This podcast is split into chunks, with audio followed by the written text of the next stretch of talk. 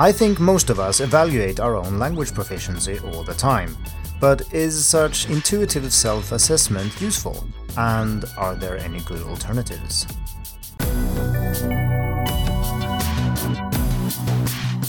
Hello, and welcome to the Hacking Chinese podcast.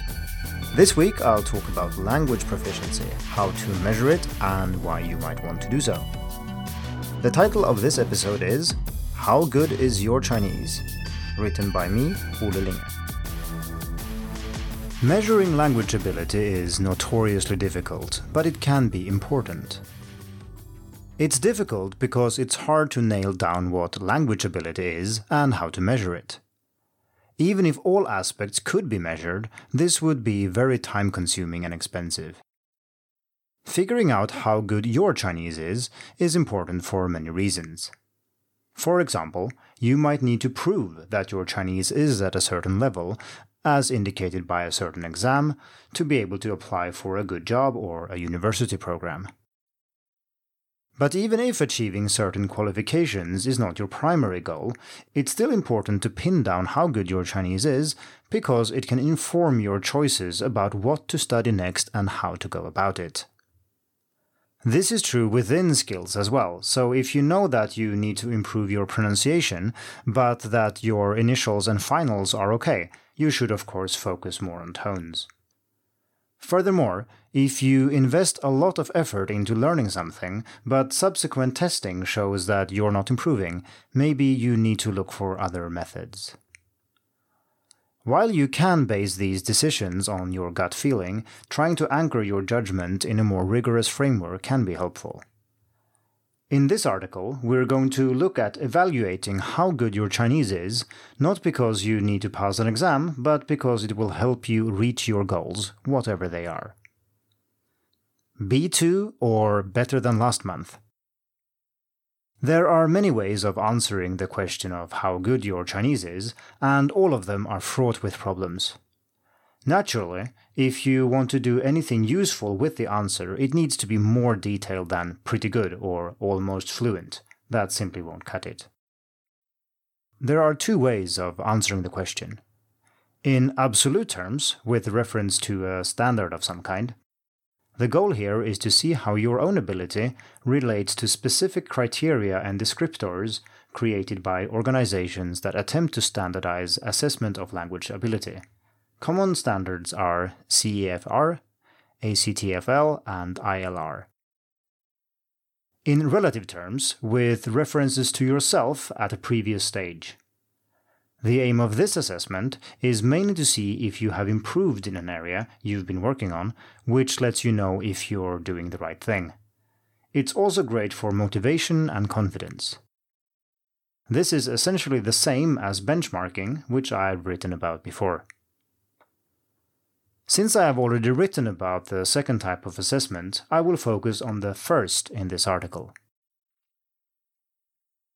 We are going to look at two types of assessment one in which you subjectively grade your own ability based on a set of questions or criteria, and one where you use various tools and resources to try to figure out what level you're at.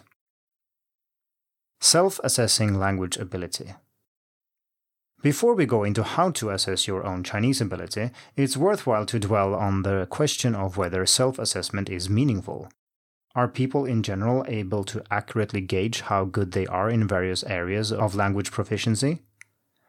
The answer is a hesitant yes, but not very accurately.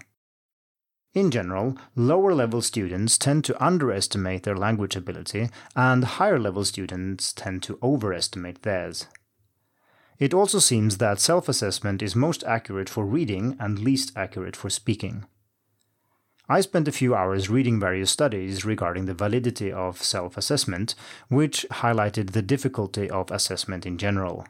See the references at the end for more reading, but the results in this section came from Engelhand and Thorne 2013, who basically concluded that self assessment certainly has some predictive power, but not enough that they think it can replace other kinds of testing for the purpose of level placement. Battle tested, reality oriented language proficiency. One obvious danger when assessing your own Chinese level is that you base your assessment not on real world proved performance, but on a more abstract or narrow definition of proficiency, such as measured by tests and grades. Many university courses in Chinese around the world don't base grades on speaking ability and interaction at all, and if they do, written exams still make up the majority of students' grades. This sword cuts both ways, of course. If you're really good at communicating with a limited number of words, are good at reading other people's expressions, and are a good communicator, you can handle many real world situations in Chinese while still failing your university course or score really low on proficiency tests like HSK or TOCFL. On the other hand, it's also possible to get full marks in class and score very well on these proficiency tests, but still struggle even with basic interactions with native speakers. To make sure you're not focusing on a narrow set of skills promoted by a certain institution, make sure you rely on real world language performance when assessing your ability. That's what will allow you to talk with people, read books, chat with friends, and watch TV series or whatever your goal for learning Chinese is. Self assessment with can dos according to CEFR. Let's assess our Chinese ability, shall we? The European Centre for Modern Languages, ECML, provides, among with other things, a simple self test you can complete in minutes. Naturally, this might be too broad for your needs, but it can still be a fun exercise to do every few months as you level up your Chinese.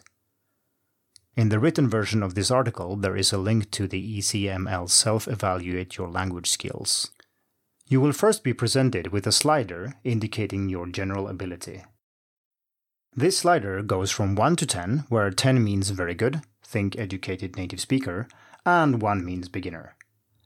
The only function of this step in the test is to limit the number of questions, so if you're fairly advanced, you don't have to answer questions meant for beginners. Just pick something, but it doesn't hurt to choose a lower number here. You will then be presented with questions regarding each of these five areas listening, reading, spoken interaction, spoken production, writing. And your answers will place you on one of the levels A1, A2, B1, B2, C1, or C2. For more about CEFR, the Common European Framework of Reference for Languages. Read more in the article linked to in the text version of this article. How did it go? Did your result match your expectations? I would be delighted if you shared your experience in the comments. Resources for testing your own Chinese. The self assessment above can be used for any language, of course, because it relies on your own judgment of your ability, not a real test of it.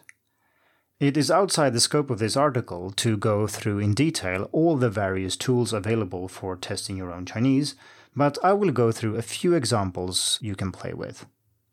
When using these resources, keep in mind that they only test a sliver of your actual language ability.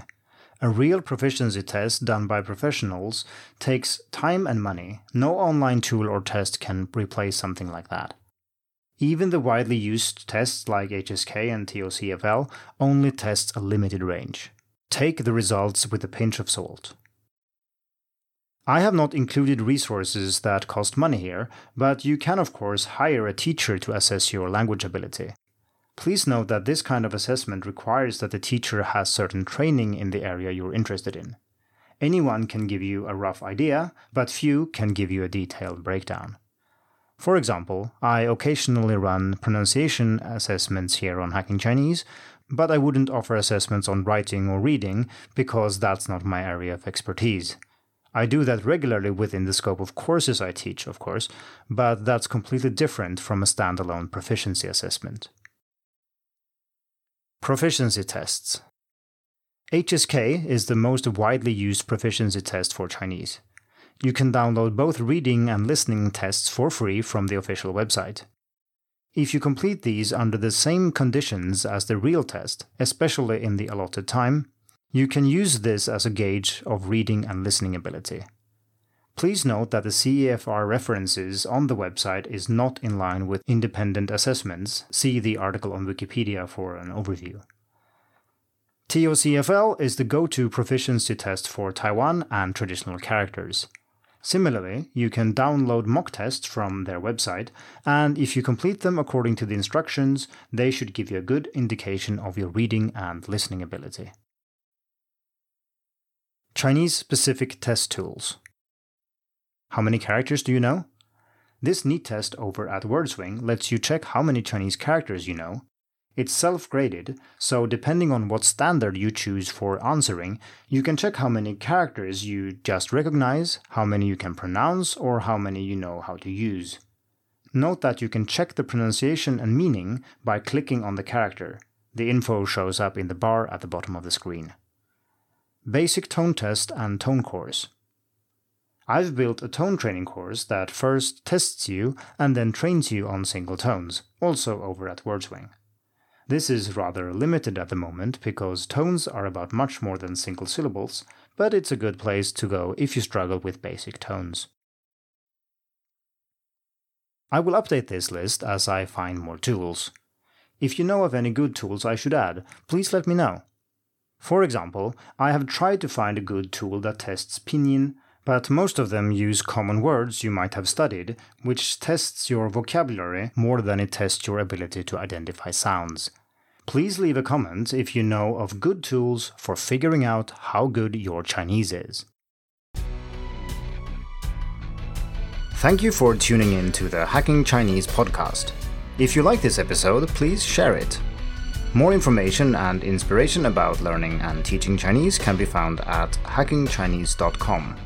See you in the next episode, and until then, good luck with your studies.